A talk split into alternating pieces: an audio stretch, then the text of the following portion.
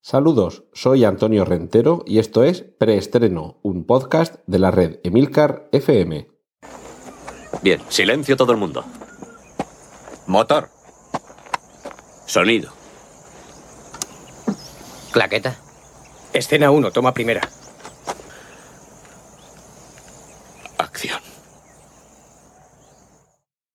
Saludos, antes que nada el recordatorio. En las notas del podcast encontraréis los enlaces a todos los trailers, carteles, imágenes, fotografías y demás historias que a lo largo de este podcast os comentaré que he podido encontrar por internet. Así que no haré más referencias a dónde los tenéis. Ya sabéis que para eso están las notas del podcast.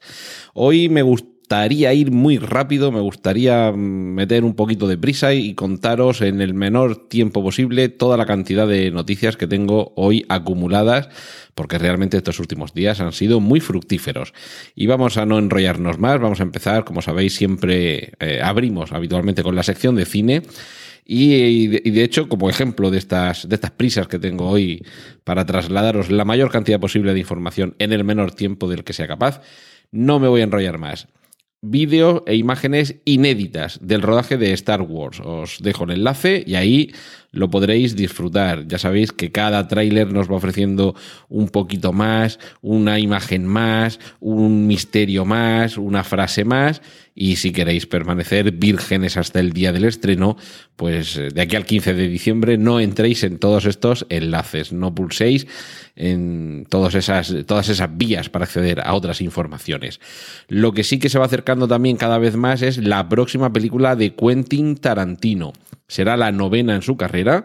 Los que seáis fans y redentos de este hábil mezclador de influencias ajenas estaréis frotando los dedos.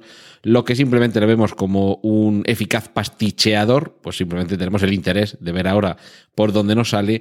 Y sí que podemos avanzar que, que ya ha finalizado el guion, es decir, que ya el proceso de escritura está terminado sabéis de los, eh, bueno, las circunstancias que hay en torno al productor Harvey Weinstein, que es el productor, o hasta ahora era el productor habitual de Tarantino, y en esta ocasión, debido, como digo, a todas estas, este escándalo que tiene que ver con, con, los abusos sexuales, con el acoso al que sometía a distintas estrellas de Hollywood.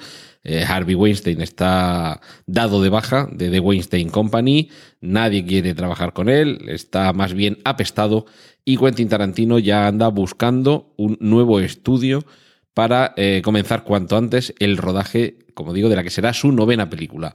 Detalles de qué va esta película. Pues eh, va, por lo menos la historia está ambientada en torno a la familia Manson. Pero si hay alguien que ya está pensando en que va a haber una disección sobre los famosos asesinatos, los que tuvieron lugar en, torno a la familia eh, Tate y la familia La Bianca. Eh, Sharon Tate, sabéis que es la, actriz con la que compartía su vida Roman Polanski y que fue asesinada junto con, con unos amigos que estaban en casa una noche por la familia Manson. Eh, Quentin Tarantino, digamos, ha tranquilizado o, por lo menos ha, dejado algunas conciencias tranquilas sobre cuál será el, argumento de su próxima película.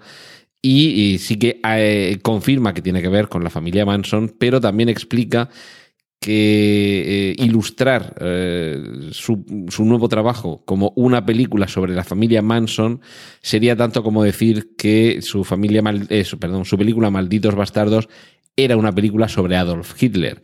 Es cierto que aparecía Adolf Hitler en varias ocasiones en la película y que de hecho era el protagonista de una eh, secuencia que si no habéis visto la película, pues ya os comentaremos en su día cuando la veáis, que cualquier parecido con la realidad es pura coincidencia, pero efectivamente, aunque aparecía, Hitler no era el núcleo principal de la historia, no era el personaje principal, sino simplemente un argumento casi secundario o una premisa a partir de la cual se desarrollaba parte de la acción. Pues ese paralelismo es el que deberíamos establecer con la novena película de Quentin Tarantino en relación con la familia Manson, pero que seguramente, y dada esta explicación, será más bien un telón de fondo para sus personajes que incluso aunque yo no sea fan de Tarantino, pues hay que reconocer que lo mejor de sus películas son esos personajes, esos diálogos, la lástima es que no tenga nadie que se los recorte para que no sean tan interminables, pero que en cualquier caso siempre merece la pena ver lo que hace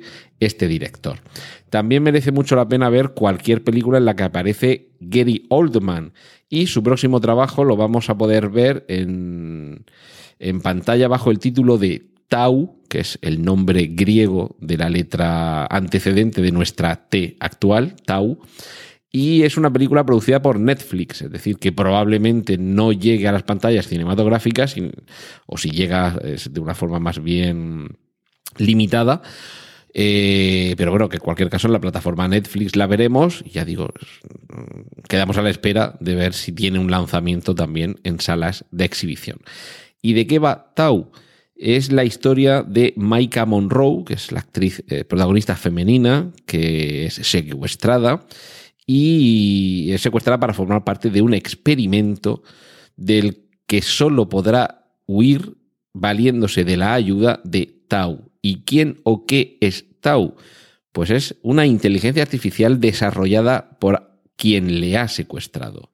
Eh, a, la protagonista femenina, a Maika Monroe, la hemos visto anteriormente, por ejemplo, en Te Sigue y en Independence Day, bueno, en la secuela de Independence Day, eh, que se estrenó el año pasado y que seguro que ya la habéis olvidado. Y, bueno, pues a, a, Gary Oldman está claro que lo hemos visto muchas veces y que no nos cansamos de verlo. Así que tened en cuenta que en Tau volveremos a tener a este versátil actor. Otro, otro creador también que siempre merece la pena ver sus trabajos es Nicholas Winding Refn. Es el director, por ejemplo, de Drive, Solo Dios Perdona o de Neon Demon. Es cierto que algunas de sus películas, en concreto esta última, de Neon Demon, eh, visualmente son absolutamente exquisitas, son impactantes, son apabullantes, pero quizá hay quien, quien le encuentre falta de sustancia, o en el caso, sin ir más lejos, de, The Neon Demon, directamente encontremos una cierta masturbación intelectual y un cierto regodeo en el talento propio. Lo cual quiere decir que la historia, pues, a muchos espectadores les deja como a un pulpo en un garaje y a otros pues simplemente se quedan deleitados con lo que se muestra en pantalla y con cómo se muestra y casi que la historia no es que sea irrelevante, pero pasamos por esa suspensión de incredulidad de pensar que efectivamente todo lo que se nos cuenta es posible con tal de poder asistir a lo que se nos cuenta. Pues bien, pues Nicolas Winding Refn, que, que, ya digo, a mí visualmente me parece uno de los directores más estimables y más interesantes, está trabajando en una nueva película que lleva por título The Avenging Silence, que se podría traducir como El silencio vengador. Y de ella lo que sabemos es que tiene que ver con, yo le encuentro cierto paralelismo quizá con el tema de fondo de Solo Dios perdona, en el sentido de que es una historia que tiene que ver con un espía, eh, perdón, un antiguo espía europeo que acepta eh, llevar a cabo una misión secreta eh, que le encarga un hombre de negocios japonés que ha sido exiliado a Francia y que básicamente le lleva a enfrentarse con un jefe de la Yakuza en Japón. Quizá también tenga cierta reminiscencia a Origen, por aquello del encargo, del eh, el elemento exótico, el elemento oriental, pero la violencia gráfica, la puesta en escena, el hieratismo de algunos de sus eh, personajes siempre le va a conferir un toque distinto a la historia que probablemente otro director nos habría presentado a modo de un thriller tradicional y de los que hemos visto 15.000.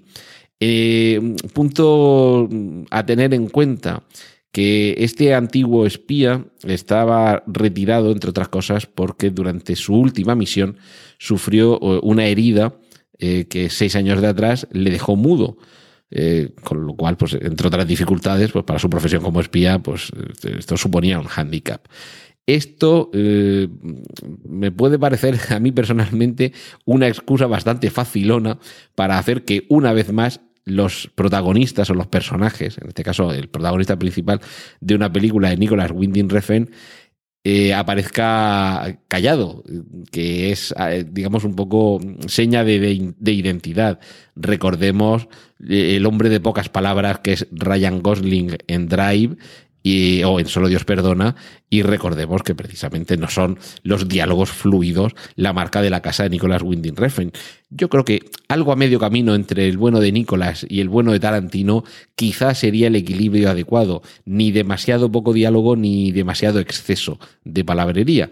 En cualquier caso, The Avenging Silence creo que va a ser una propuesta eh, atractiva en lo audiovisual, interesante en lo que supone del trabajo de un gran director, pero seguramente no para todos los públicos, ya digo, por la particular y peculiar forma que tiene eh, Nicholas Winding Refn de trasladar sus historias al espectador. Con lo que seguramente eh, sí que no habrá este problema es con la próxima película de John Cusack, que se titula Singularity. Eh, Singularity mm, y un poco guarda cierta relación con lo que me he comentado antes de la película que protagonizaba eh, Gary Oldman y Micah Monroe, Tau. Aquí también tenemos a una inteligencia artificial como telón de fondo. En el caso de Singularity, eh, John Cusack interpreta a Elias Van Dorn, que es el consejero delegado de las industrias VA, la mayor empresa de, robótica en el año 2020, ya tenemos una película de ciencia ficción que nos traslada a un futuro muy cercano, que ha sido capaz de desarrollar Cronos, la computadora, el superordenador capaz de acabar con todas las guerras. Problema, pues lo que muchos sospechamos, entre ellos eh, el propio Elon Musk, que puede suceder con, con una superinteligencia artificial, que por mucho que la programemos para que acabe con las guerras, se dé cuenta de que la mejor forma de terminar con las guerras es terminar con el ser humano. Es un poco también aquello que nos contaba el agente Smith en Matrix, eh, aquello de a lo largo del tiempo me he dado cuenta de una verdad y es que ustedes, los humanos, son el cáncer de este planeta. Pues algo de eso parece que vamos a tener en, en Singularity y bueno, pues veremos si de esta salimos, si tenemos un robot que finalmente es bueno e indulgente, una inteligencia artificial buena e indulgente como en juegos de guerra, o tenemos eh, eso que se ha llamado precisamente como el título de esta película, la gran singularidad, que es el momento en el que la inteligencia artificial sea capaz de adelantar a la inteligencia del creador que la, que la ha construido. Veremos, veremos esta singularidad. Y mm, noticias con respecto a Bruce Willis nueva película de Bombing, el, bombardeo, que en este caso nos traslada a la Segunda Guerra Mundial, donde se entrenó a, cinco aviadores de origen chino para que protegieran una, base en Chongqing, en, en China. Bruce Willis va a ser el comandante de la Fuerza Aérea estadounidense Jack Johnson encargado de adiestrarles.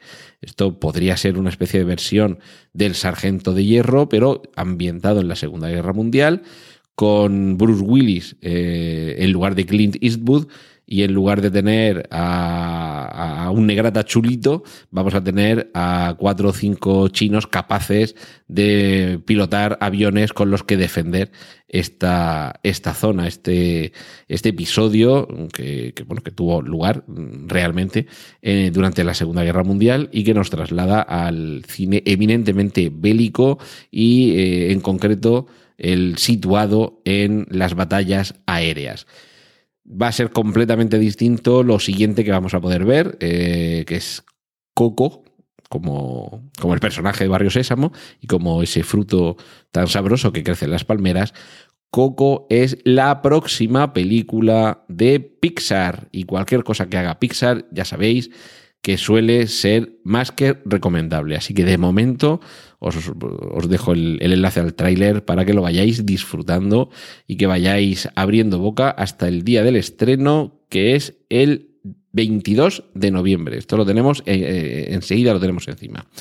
Bueno, por lo menos 22 de noviembre, fecha en Estados Unidos. No sé exactamente si aquí en España lo vamos a tener también en esa fecha. Me imagino que no tardaremos mucho. Eh, hemos visto recientemente It, esta película que adapta la novela del mismo título de Stephen King, Y quienes ya la habéis visto, sabéis que al final pone fin de la primera parte. Algo que a muchos sorprende, pero que sobre todo quien haya visto la novela o la película, eh, la TV Movie, que se, que se estrenó en los años, eh, a finales de los 80, a principios de los 90, pues ya sabéis que la historia transcurre en la juventud o infancia de los protagonistas y en su edad adulta. Si a lo largo de dos horas de metraje pues solo hemos visto niños, ya sabemos que en algún momento tenemos que ver a los adultos. ¿Cuándo? El 6 de septiembre de 2019. Sí, a mí también me ha entrado un ataque de impaciencia, pero en fin, tenemos que dar tiempo, sobre todo para que se confirme que va a ser Jessica Chastain la encargada de, mm, de ser la protagonista femenina y, el resto del casting pues tendrán que, tendrán que buscarlo. Uno de los guionistas de la, del segundo capítulo de It va a ser Gary Dauberman, que es guionista de Annabelle, y repite el mismo director y la misma productora, que son Andy y Bárbara Muschietti. Quizá en algún momento tengamos también que hacer algún repaso con esos tándems, esas parejas creativas de director y productor que son hermanos, como es el caso de estos dos, de Andy y Bárbara Muschietti, pero también el caso, por ejemplo, de Joel y Ethan Cohen, porque en, en ocasiones ese tándem, aunque uno aparece como director y otro como productor, realmente los dos eh, hacen un poco el, trabajo a media, lo están haciendo cuatro manos, eh, y aunque figuran así, eh, también el caso de, los, las Wachowski, que aparecen ambos o ambas como director y también como productor, pero es un poco hacer las tareas repartidas y ya sabéis que las cosas entre familia, si se organizan bien, siempre salen mejor. Johnny Depp. Johnny Depp presta su voz en una película a un Sherlock muy particular. Si recordáis la película Nomeo y Julieta, en la que eran esos eh, famosos gnomos de jardín, los personajes que en animación por ordenador cobraban vida, pues fue un gran éxito, uno de esos llamados sleeper, unos éxitos durmientes, de los que parece que no van a ser gran cosa y finalmente consiguen el favor del público y son un taquillazo, pues en el año 2011 Nomeo y Julieta fue ese sleeper y ahora nos llega la secuela. El título, Sherlock Gnomes, o sea, Sherlock Nomo sería la traducción, sigue ambientado en este mundo de los gnomos de jardín, pero ya tenemos a estos dos personajes, a Sherlock y a Watson, con forma no estrictamente de gnomo, sino de figurita de jardín, y quien le pone la voz a este particular Sherlock, por lo menos en la versión original, es Johnny Depp. Así que quienes queráis disfrutar de su voz, pues ya sabéis, tendréis que recurrir a la versión original, que es una cosa muy recomendable, sobre todo si quieres aprender idiomas. Y nueva película a la vista de Steven Spielberg. Ojo, reparto auténticamente de lujo. Protagonistas Tom Hanks y Meryl Streep. Título The Post. Recordad, creo que fue la semana pasada, cuando os hablé de esta película, que el título de The Post hace referencia al Washington Post, a este periódico mundialmente famoso por destapar, entre otras cosas, el Watergate.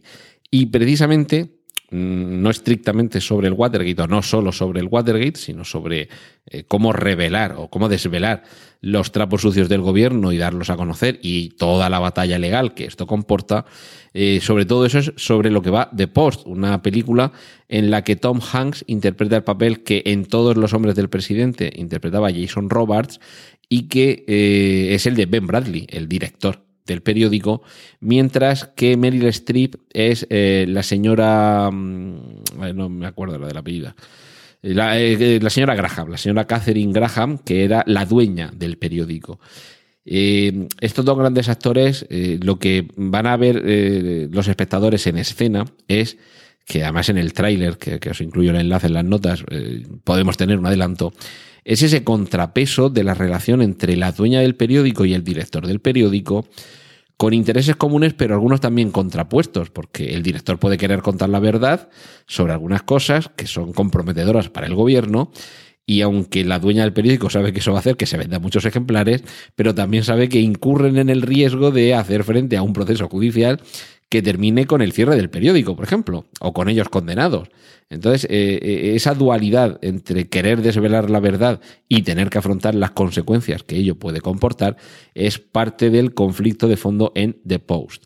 Parte del reparto, eh, Alison Brie, Bruce Greenswood, Sarah Paulson y quizás se me escape algún otro nombre de algún otro actor más o menos, más o menos famoso, conocido o popular. Fecha del estreno, 22 eh, de diciembre en Estados Unidos y 18 de enero en el resto del planeta.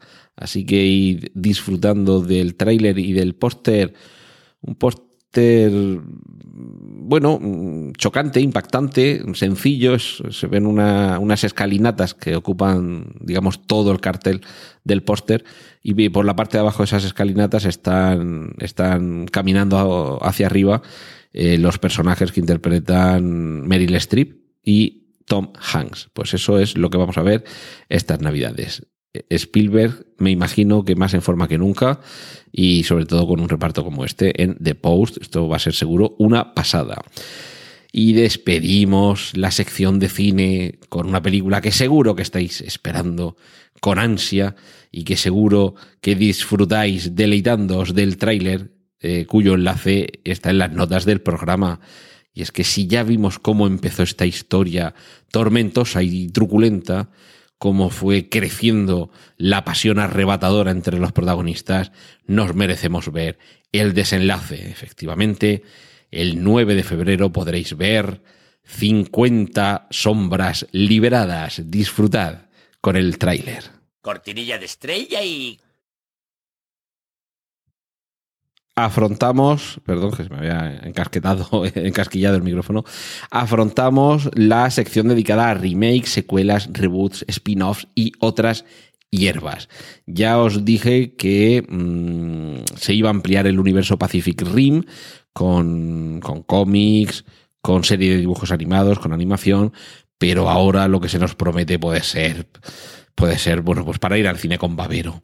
Y es que, ¿qué le puede acompañar mejor a una película de brutos mecánicos, de robots gigantescos. Ya lo hemos visto como los, eh, los mechas, los, los Jigger de mm, Pacific Rim nos defienden contra monstruosas criaturas procedentes de una brecha interdimensional que hay en el fondo del océano. Pero ¿a quién nos falta? ¿Qué gran criatura nos falta ahí Efectivamente, Godzilla. Ya sabéis, ya sabéis que Kong y Godzilla comparten universo. En la última película de King Kong, La Isla Calavera, se nos daban pistas sobre ese universo común. Pues ahora ya se nos va dando pista, eh, pistas sobre la posibilidad de que también compartan un universo Pacific Rim, eh, estos brutos mecánicos, y Godzilla. Estas franquicias, si se reúnen, pueden ser literalmente lo más grande desde que se unieron Aliens y Predator. Así que mucha atención, seguiremos informando sobre este posible encuentro. Lo que sí que quiero recordar es que tenemos fecha de estreno para el 23 de marzo de 2018 de Pacific Rim Uprising y que Godzilla contra Kong se estrenará el 22 de mayo de 2020. Para esta ya nos queda un poquito más, pero no descartemos que entre medias se vaya concretando y se vaya confirmando este encuentro entre Godzilla y Pacific Rim y ya evidentemente lo suyo es que tengamos Pacific Rim, Godzilla y Kong todos juntos tratando de defender nuestro planeta de esas criaturas monstruosas e interdimensionales. Criaturas no tan monstruosas, sino mucho más cariñosas, son todos los personajes que aparecían en El Rey León. Sabemos que es un musical, uno de los musicales de mayor éxito de las últimas décadas y todo gracias a la película de dibujos animados tradicionales, dibujos animados de, en 2D de la factoría Disney. También sabemos que en los últimos años Disney está haciendo versiones en imagen real, es decir, con actores reales. Y en el caso de que aparezcan animales, eh, estos son eh, criaturas animadas por ordenador, fotorrealistas, es decir, en el libro de la selva, pues la pantera parecía una pantera de verdad y actuaba como una pantera, es decir, no se ponía de pie ni se ponía a bailar eh, como en los dibujos animados. Y, todo esto está teniendo bastante éxito. Pero ahora lo que nos queda es convertir en éxito similar el Rey León. ¿Y cómo lo vamos a hacer? Pues con un casting en cuanto a las voces. De nuevo, esto aquí en España, pues no lo vamos a perder, salvo que, como he dicho antes, vayamos a ver la película en versión original. Eh, que ya digo, un casting tan impresionante que espero que aquí en España, yo soy eh, defensor de la opción del doblaje, eh, que aquí se esté a la altura y se elija también un casting de campanillas, porque vamos a tener como Mufasa a James Earl Jones, que es la voz de Mufasa en la versión original en dibujos animados y es también la voz de Darth Vader en las películas originales. Lamentablemente, la siempre llorable pérdida de Constantino Romero nos priva de que sea su voz la que suene como Mufasa en esta nueva versión. Pero en el resto de personajes, pues vamos a tener como Simba a Donald Glover, como Nala a Beyoncé, como Scar a Chihuete Ford, como Sarabi a Alfred Woodward, que aunque Alfred no suena como a nombre de chico de Alfredo, pero es una, una actriz. Y, a ver, pues más actores, por ejemplo, que, conozcamos. Seth Rogen como Pumba. Eh, Seth Rogen, pues para que lo recordéis, por ejemplo, en, en El Avispón Verde, eh, de Green Hornet, era el, protagonista, eh, el que siempre decía aquello de ¡Walla! Y algunos otros nombres, eh, yo personalmente no los conozco, pero bueno, pues yo os digo que como Zazu está John Oliver, como Rafiki John Cani, como Timón Billy Eichner, como Asís Eric André, y como el joven Simba y la joven Nala, J.D. McCready y Sahadi Wright Joseph que me imagino que mm, cuando los han colocado ahí es porque deben ser jóvenes de mucho talento. ¿Cuándo vamos a ver esta versión en imagen? Bueno, digo en imagen real para distinguir de la versión de dibujos animados, pero bueno, aquí habrá muchísima animación por ordenador. Eh, pues El Rey León nos llegará en verano de 2019, así que tendremos que tener un poco de paciencia hasta entonces y, y sobre todo que cuando se haga la versión doblada al español, pues que el, el reparto de actores de doblaje esté también a la altura. Cortinilla de estrella y... Llegamos a las series de televisión. Guillermo del Toro estuvo detrás de Troll Hunter y esa serie va a, tener un desarrollo en dos nuevas series animadas para Netflix. Así que todos los que bueno, los que seáis fans de este universo, el universo de los cazadores de troll, pues ya sabéis, ración doble.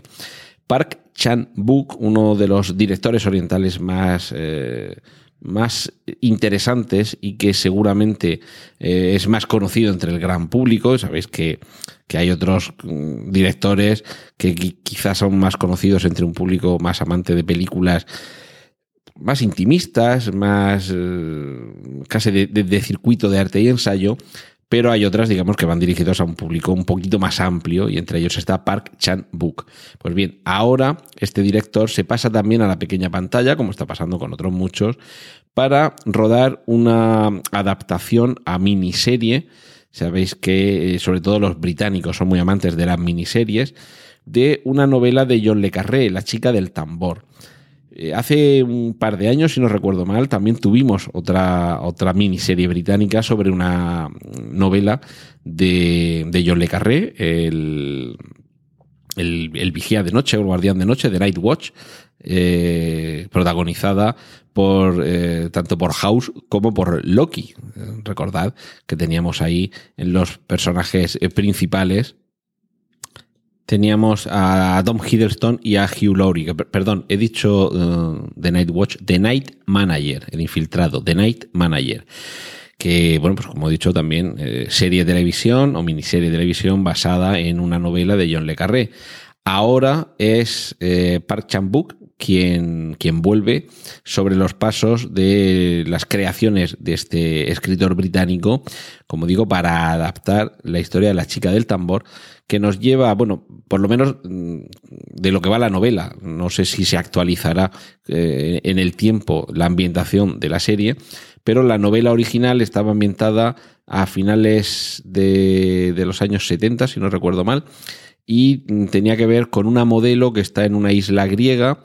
Mientras está descansando, conoce a un agente del, del, servicio, del servicio secreto eh, israelí que trata de atraerla para que sirva de cebo a fin de eh, capturar a un líder de un grupo terrorista palestino que ha sido responsable de, unos atentados con bomba. En cierto modo se parece un poquito esa premisa inicial a lo que veíamos en The Night Manager, eh, porque el personaje que interpretaba Tom Hiddleston eh, al comienzo era pues eso, el vigilante nocturno de un hotel que se ve envuelto en una intriga eh, y termina trabajando para el servicio secreto, infiltrándose, de ahí el título en español, el infiltrado, en la organización de un traficante de armas que era el, personaje al que interpretaba Hugh Laurie.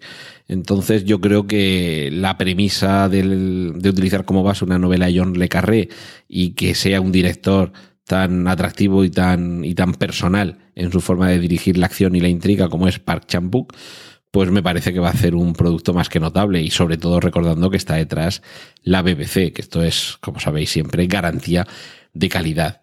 Lo que quizá no es garantía de calidad para muchos es The Walking Dead, una serie de televisión que eh, va teniendo caídas preocupantes en cuanto a audiencia, pero sigue teniendo un suelo, digamos, de una audiencia bastante fiel.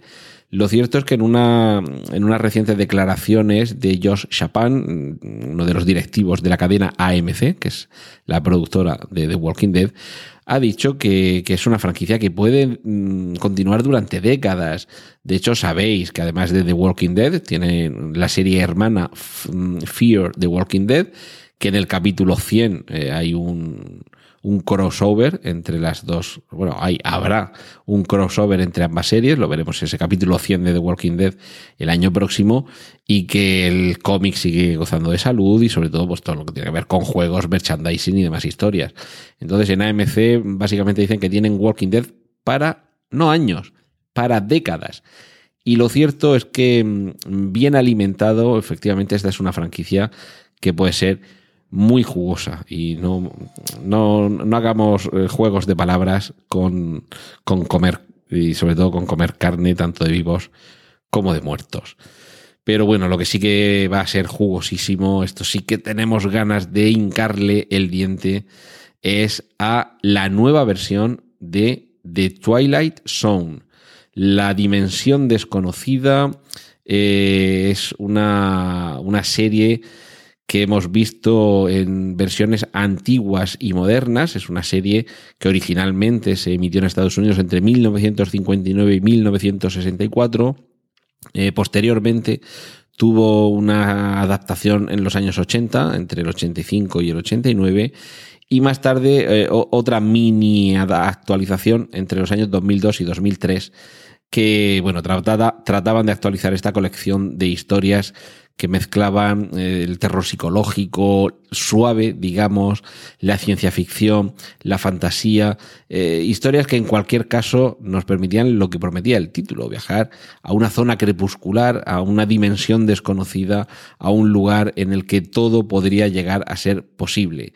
Esto ahora va a volver, vamos a tener una nueva Twilight Zone y en este caso eh, si bien Rod Sherling, el, creador original, contó en su momento con, guiones eh, de magníficos autores, eh, incluyendo, pues, bueno, grandes nombres de la categoría de Robert Mathison, por ejemplo, el, autor de Soy leyenda. Pues ahora el encargado de, de, volver a traer de nuevo a la vida este de Twilight Zone sería nada menos que Jordan Peele, eh, el responsable de Déjame salir, una película que nos ha impactado en, en meses recientes. Así que esperamos con muchas ganas esta nueva versión de The Twilight Zone. Mientras tanto, mm, mientras llegan esas aventuras que nos descoloquen, eh, os vamos a colocar delante un, un tráiler, eh, cuyo enlace os, incluyo en las notas del, podcast, de Star Wars Rebels. Ya sabéis que esta serie de dibujos animados de animación por ordenador eh, es una forma de rellenar los huecos entre las aventuras que eh, vamos viviendo en esa galaxia muy, muy lejana en las salas de cine. Mientras tanto van llegando nuevas películas tenemos eh, una estimable metadona que nos haga soportar ese mono en series eh, como esta, como Rebels. Así que tenemos aquí un, clip para ir abriendo boca. Y terminamos nuestro repaso televisivo con 24. Ya os comenté en algún preestreno anterior que tendríamos nuevo 24 y que en este caso la protagonista iba a ser femenina.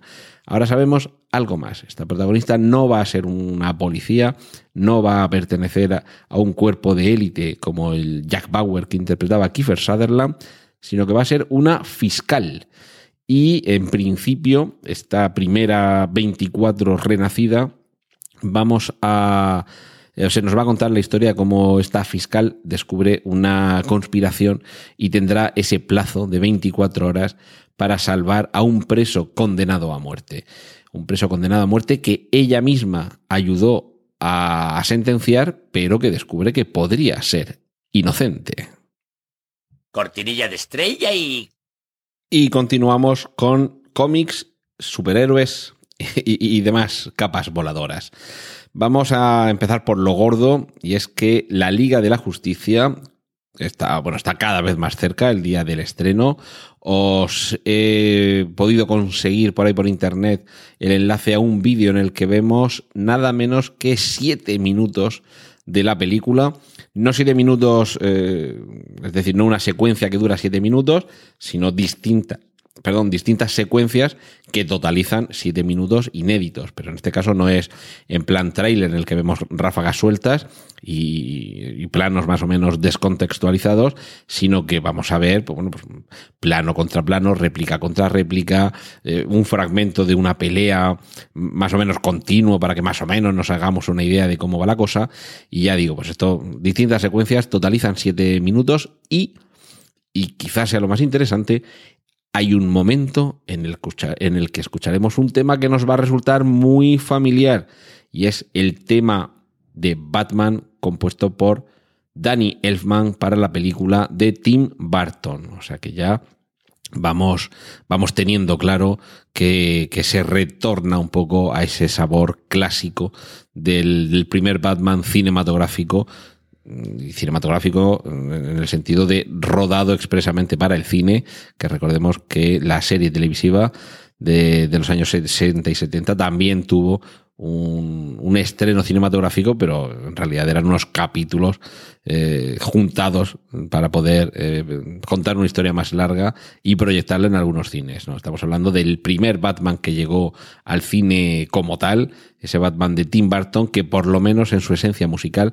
va a estar presente en este clip de unos siete minutos, eh, al que podréis acceder, pues ya sabéis, en las notas que acompañan a este podcast y una recomendación sobre la Liga de la Justicia. Cuando termine la película, no seáis impacientes, no salgáis corriendo del cine, porque están empezando a imitar a Marvel en algo, a mi entender, tan enriquecedor como son los, las escenas post créditos. Ya sabéis, la Liga de la Justicia tiene escena post créditos. No salgáis corriendo cuando acabe la película, que os perdéis una pildorilla, un pequeño avance, un guiño sobre el futuro del universo DC en el cine. ¿Qué vamos a ver en esa pequeña pildorilla? Bueno, pues esto ya son elucubraciones. Hay quien dice que veremos algo que enlace con la película en solitario de Aquaman. Hay quien, quien más bien mm, cree que ese pequeño segmento que habrá al final eh, puede ser eh, la primera vez que veamos a Darkseid, que será el, el, villano que veremos en el futuro, o incluso el regreso de Linterna Verde. Todo esto son elucubraciones, pero bueno, en cualquier caso, quedarse hasta el final y ver los títulos postcrédito es lo menos que podemos hacer para estar sentados mientras van desfilando ante, ante nuestros ojos los nombres de todos los profesionales que han intervenido en una película. Y bueno, esto, esto sí que es un sueño hecho realidad. Marvel y Fox están en conversaciones. Bueno, cuando digo Marvel, me refiero a Disney, para volver a reunir los personajes que quedaron disgregados. Sabéis que eh, Marvel Studios es eh, la parte cinematográfica en la que estamos viendo las películas de los Vengadores, Capitán América, Iron Man y demás, mientras que la Fox nos trae las películas de X-Men por un lado y de eh, Los Cuatro Fantásticos por otro, porque bueno, los Cuatro Fantásticos ahora han eh, han pasado a pertenecer a Fox. Bien, pues estas conversaciones en los que Disney adquiriría la parte de entretenimiento de, de Fox, que serían los en realidad se llama 21st Century Fox, es decir, en vez de 20, de 20, 21 Century Fox, es eh, esa parte destinada al entretenimiento, mientras que Fox como tal se quedaría con la parte de deportiva y televisiva, o sea, el, canal Fox y los canales de deportes y noticias. Pero esa otra parte destinada al ocio, que es de la que depende estas películas con personajes Marvel, podría estar dentro de ese acuerdo ah, que están ahí negociando y esto pues permitiría reunir a todos los personajes Marvel.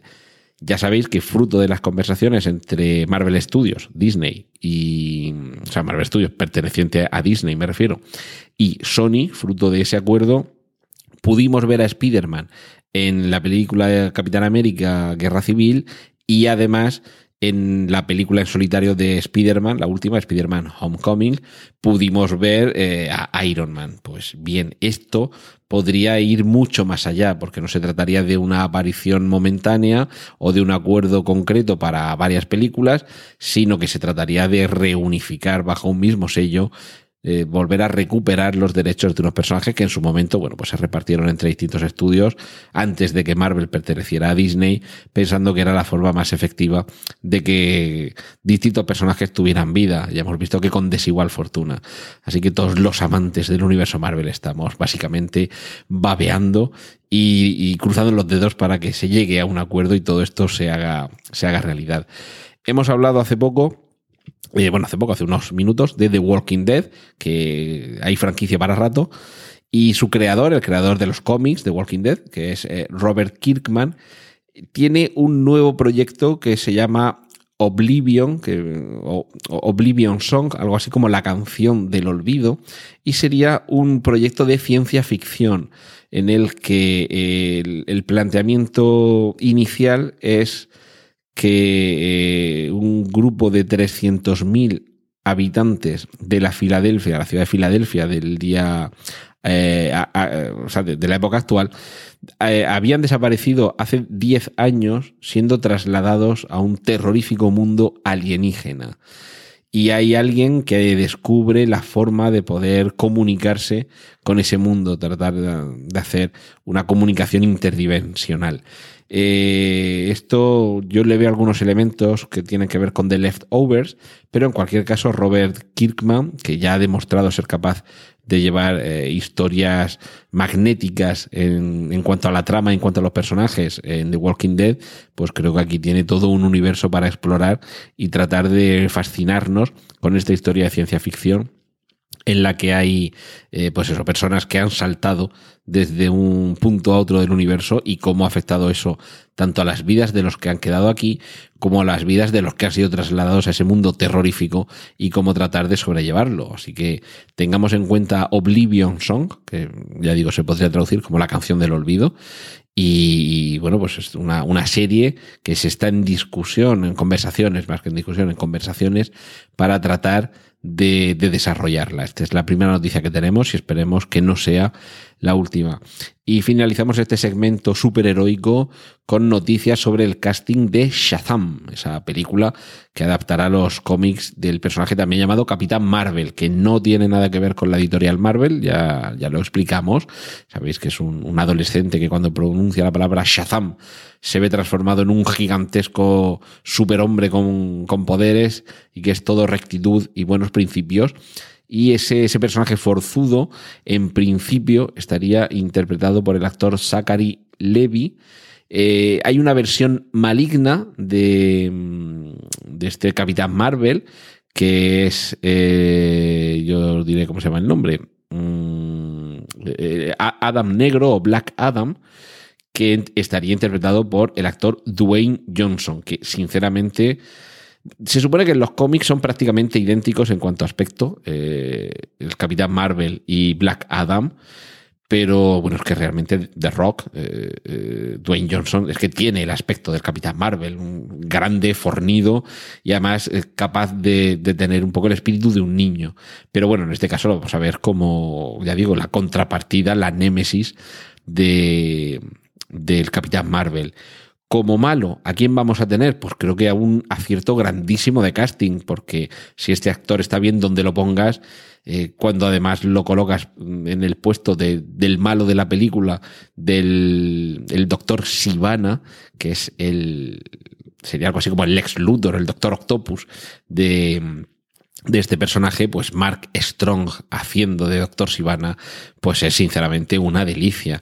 Así que, bueno, de momento todo grandes noticias dentro del casting de Shazam, que mm, creo que tenía fecha de estreno para dentro de un par de años, es decir, para, para principios de 2019. Así que esto tiene que empezar ya a, a ponerse a rodarlo, que no, al final nos, eh, nos pilla el tren. Cortinilla de estrella y y os estaréis preguntando por qué el título del podcast de esta semana, por qué preestreno eh, esta semana, se titula Regreso a la Tierra Media. Pues porque es una de las noticias que ya anticipé días atrás, pero que ahora vamos teniendo cada vez más información y desde luego nos va haciendo cada vez más ilusión lo que vamos a poder disfrutar. Vamos a regresar a la Tierra Media en televisión lo cierto es que si ahora mismo te coges, eh, que además creo que también lo comenté cuando, cuando os conté por primera vez esta noticia, si coges las tres películas de El Señor de los Anillos en su versión extendida, pues básicamente tienes una temporada de una serie de televisión. Lo que pasa que dividida en tres películas, pero si tú te lo vas dividiendo y te lo vas viendo en fragmentos de 45 minutos, pues sí, al final tienes ahí una, además una temporada larga, una temporada eh, no de estas de miniseries de 6 y 8 capítulos, no, no, una temporada larga. Pero bueno, sí es, se nos quedaron muchas cosas por contar dentro de, de la adaptación al cine de las, la novela o las novelas de Tolkien y ahora se está manteniendo conversaciones entre Warner Brothers, que es la productora, y Amazon. Amazon, recordemos que tiene su propia plataforma de streaming, tiene algunos productos interesantes, eh, pero quizá no tiene tanta fama o, o, no es tan popular como puede ser Netflix, que es prácticamente la referencia, u otras como HBO o AMC, que tienen series, digamos, estrella que arrastran a muchos espectadores. En este caso, Amazon puede hacer una apuesta, desde luego, por la calidad y, por, pues por, dar un poco el campanazo, por, ganarse un poco un, lugar dentro del, del, mundo del streaming, si es capaz de invertir, atentos, los 100 millones de dólares que se supone que va a invertir en rodar o en grabar la versión televisiva de El Señor de los Anillos. Eh, está claro que aquí sí que va a salir Tom Bombadil y si no saliera esto ya sí que sería para, para arrastrarlos por las barbas. No pueden decir que es que aquí falta tiempo. Quizá también en su momento la decisión de Peter Jackson de recortar algunas cosas, como esto, con un personaje tan importante dentro del Señor de los Anillos como Stone Bombadil, que de hecho hay un momento en el que incluso se valora que sea el portador del anillo, es decir, que no, es un cualquiera, aunque luego pase a segundo, tercero, incluso cuarto plano. Pero claro, la decisión de tener que recortar tanto en una novela, desde luego tan amplísima, incluso aunque ya la separas en tres películas, tenía su sentido pues hace casi 20 años, que es cuando se, se decide poner en marcha el, bueno, el titánico proyecto de rodar la trilogía del Señor de los Anillos. Ahora seguramente ya estamos acostumbrándonos a estas sagas que van más allá de las tres películas. La, la, la, trilogía ya se nos queda corta. Sabemos que, bueno, pues desde Harry Potter a Divergente o, o los Juegos del Hambre, son sagas que incluso aunque pasen de lo literario, en donde también son tres o cuatro novelas, pues incluso se trata de alargar la última entrega, por ejemplo, haciendo que la película con la que se cierra la saga tenga dos partes, y así pues de, siete novelas tengamos ocho películas, por ejemplo. Pues quizá ahora eh, esto daría menos miedo y se decidiría, eh, en caso de llevarlo a cabo, pues una adaptación cinematográfica del Señor, eh, del Señor de los Anillos dedicándole dos películas a cada libro, por ejemplo. Espero que tanto en Warner como en, Amazon tengan un poco esta idea en la cabeza. De hecho, eh, está claro que la apuesta por El Señor de los Anillos también un poco a remolque del gran éxito de Juego de Tronos. Es decir, hemos tenido grandísimo éxito con una saga que todavía no ha terminado de publicarse, se supone que las seis o siete novelas de las que se compondrá no ha terminado de publicarse, hemos dedicado una temporada de duración variable, seis, ocho, nueve, diez capítulos, eh, según las temporadas, a, cada novela, podemos hacer algo parecido con cada uno de los tres libros del Señor de los Anillos. Es decir, que si en el cine ha durado alrededor de unas 12 o 14 horas, en serie de televisión pues podría durar perfectamente, pongamos que seis u ocho capítulos por libro y tendríamos unas tres temporadas, por ejemplo, que totalizarían unas 24 horas, es decir, casi el doble de duración de lo que ha supuesto esto en el cine. Mm, espero que vayan por ahí los tiros y que nos den una alegría. A mí me extrañaría que se tratara de hacer simplemente un remake de lo que ya hemos visto en el cine, además eh, en una época muy reciente, tiene muy pocos años. la, saga cinematográfica del Señor de los Anillos, como para, para ahora trasladarla tal cual a serie de televisión. Espero en este sentido que sean ambiciosos, que se lo tomen realmente en serio. De hecho, ya digo que, de momento la ambición eh, también se puede pesar y medir, ¿de acuerdo? Eh, se, se habla de entre 100 y 150 millones como mínimo de presupuesto al que habría que sumarle entre 200 y 250 millones de dólares solo de precio de los derechos de adaptación. ¿De acuerdo? Es decir, se está pagando casi el doble por el derecho de adaptarlo que mm, el presupuesto de la propia grabación. Pero claro, estamos hablando mm, de un cómputo total de entre 300 y 400 millones de dólares para la adaptación de un libro, ¿de acuerdo? Aunque, aunque sean tres libros, aunque sean tres partes, pero bueno, básicamente sabemos que es un libro, El Señor de los Anillos. Está claro que no te vas a gastar 400 millones de dólares para fundirlos en una única temporada. Esto hay que rentabilizarlo. Y bueno, desde luego Amazon eh, sabe cómo rentabilizar las inversiones. Recordemos que de los pocos diarios que están teniendo, que están obteniendo beneficios por suscripción online uno de ellos es el Washington Post, el post al que hemos aludido antes eh, con la película de Steven Spielberg. Eh, lo compró en el año 2013 Jeff Bezos, el, fundador y, dueño de Amazon, por 250 millones de dólares. Y eso ha sabido convertirlo en una fuente de ingresos cuando la prensa, y sobre todo la prensa de pago en Internet, parecía casi una ilusión. Crucemos los dedos, crucemos los dedos y Transparent y Mozart in the Jungle han sido dos exitosísimas series de la plataforma Amazon.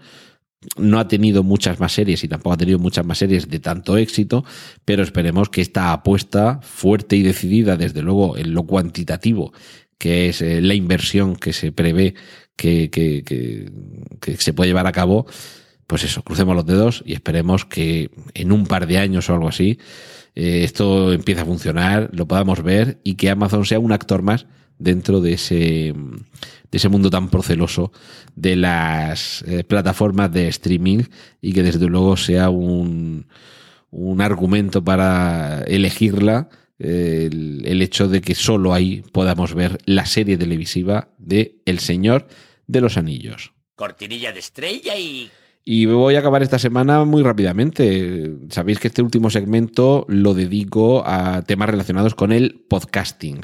Y os he hablado durante las dos últimas semanas de las JPod 17, las jornadas nacionales de podcasting que tuvieron lugar hace un par de semanas en Alicante. Pues bien, os he recomendado en muchas ocasiones podcast de aquí, de, de la red de Milcar FM, pero no solo de Milcar FM vive el podcaster, ni siquiera el de Milcar FM. Y además me parece bastante sano ser capaz de, de reconocer los méritos en, la competencia y que esa, esa competencia no sea en realidad una competición en el sentido más negativo del término, sino en el sentido positivo. Yo como buen liberal convencido, liberal en el sentido clásico, casi filosófico, eh, en lo económico y en lo político, pues considero que la, la, competencia es buena, la competencia nos hace buenos y sobre todo si es una competencia sana, no una competencia que busque ni el monopolio ni la aniquilación del contrario. Por eso es por lo que quiero recomendaros un, un podcast que yo sigo desde hace un par de años. No recuerdo realmente, si os soy sincero, no recuerdo exactamente cómo lo conocí, cómo lo descubrí. Sí que recuerdo que cuando, como vi que los programas eran temáticos, eh, pues fui descargándome inicialmente solamente aquellos cuyos temas me interesaban pero claro, me fui convirtiendo en un fan acérrimo hasta el punto de que, bueno, pues comencé a descargármelos todos, todo lo que, lo que encontraba mmm, con la etiqueta de este, de este podcast, eh, se convirtió en uno de mis favoritos hasta el punto de ponerme al día. Y de hecho es un podcast que, cuyos integrantes estuvieron de visita allí en, en Alicante, en las JPod, y cuyo creo que es el último capítulo, el penúltimo capítulo, su, su capítulo 43, que estaba dedicado a, al siglo XIX, se ha convertido en uno de los más escuchados, con más de 10.000 descargas. Estoy hablando de Concepto Sentido, un podcast que hace un grupo magnífico de eh, hermanos albaceteños, no lo digo ni porque sean hermanos entre ellos ni porque sean hermanos míos, sino por este hermanamiento que creo que de forma natural debe existir entre Murcia y Alicante. Y, bueno, son absolutamente geniales. Cada uno de sus capítulos de los capítulos de podcast, eh, del podcast Concepto Sentido está dedicado a un tema. Cada uno de sus, eh, de los cinco eh, conceptualizadores o, se dedica a exponer una parcela concreta en relación con ese tema y de una forma que, aunque ellos no les guste verlo, realmente sí que llegan a ser divulgativos pero desde luego de una forma divertidísima. Y desde luego, si queréis empezar a conocerles, empezad por este capítulo 43 de Concepto Sentido, dedicado al siglo XIX, porque vais a verlos, bueno, en estado de gracia. Yo además, en concreto, es que me declaro fan acérrimo de, de Juan Sánchez, que es para mí eh, el idolaco. Y, ¿Y por qué? ¿Por qué concepto sentido? Mm, me resulta tan atractivo pues seguramente por lo que otros, como pueda ser Todopoderosos o como pueda ser eh, Están locos estos romanos, se nos hace eh, tan, tan querido, porque tenemos la sensación de estar entre amigos, de estar compartiendo una charla enriquecedora y sobre todo divertida con gente que es inteligente, con gente que es brillante, con gente que es capaz de, de sumar lo sublime con, con lo más descerebrado y hacerlo además pues ya digo, con gracia y, y, continuamente una sonrisa en los labios. Eh, bueno, no os he dicho, arroba podcast sentido, sería su usuario en Twitter, y conceptosentido.com es la página web, pero bueno, buscad concepto sentido en las plataformas de, de podcasting en las que habitualmente os descarguéis los podcasts, que ahí los tenéis, y para mí, desde luego, son esenciales, imprescindibles, y nada de esto del podcasting tendría sentido sin gente como ellos. Así que desde aquí os, os animo a suscribiros, a haceros podcasteros de concepto sentido que tienen club de fans. Ojo, que no todos los podcasts tienen un club de fans. Y, bueno, ya sabéis que yo si os hago una recomendación es porque realmente creo en ello y, y, evidentemente lo que os he contado es que, bueno, no sé exactamente cómo llegué a descubrirles, supongo que por alguna recomendación de algún, de algún amigo, algún conocido, y a partir de escuchar algún capítulo me fui, bueno, pues este que parece que el tema me interesa, bueno, este me voy a bajar dos o tres así que estos temas parece que me interesan y es oír un par de, de conceptos sentidos y ya te conviertes en fan acérrimo. Así que espero que os guste. Y espero que os guste todo lo, todo lo que os he contado esta semana, en la que he logrado contenerme por debajo de la hora, pero no dejo en mi empeño de hacer un preestreno que dure incluso menos para que así disfrutéis un poquito más de estas píldoras y que no tengáis que aguantarme tanto tiempo. ¡Y corten! Genial, la positivar. Esto ha sido todo por hoy en preestreno. Muchas gracias por la atención prestada. Hay disponibles más episodios de este podcast en nuestra página web preestreno.tv y en emilcar.fm barra preestreno, donde aparecen otras formas de contacto y participación y donde esperamos vuestros comentarios. Un saludo de Antonio Rentero y hasta el próximo preestreno. ¡Y corten! Genial, la positivar.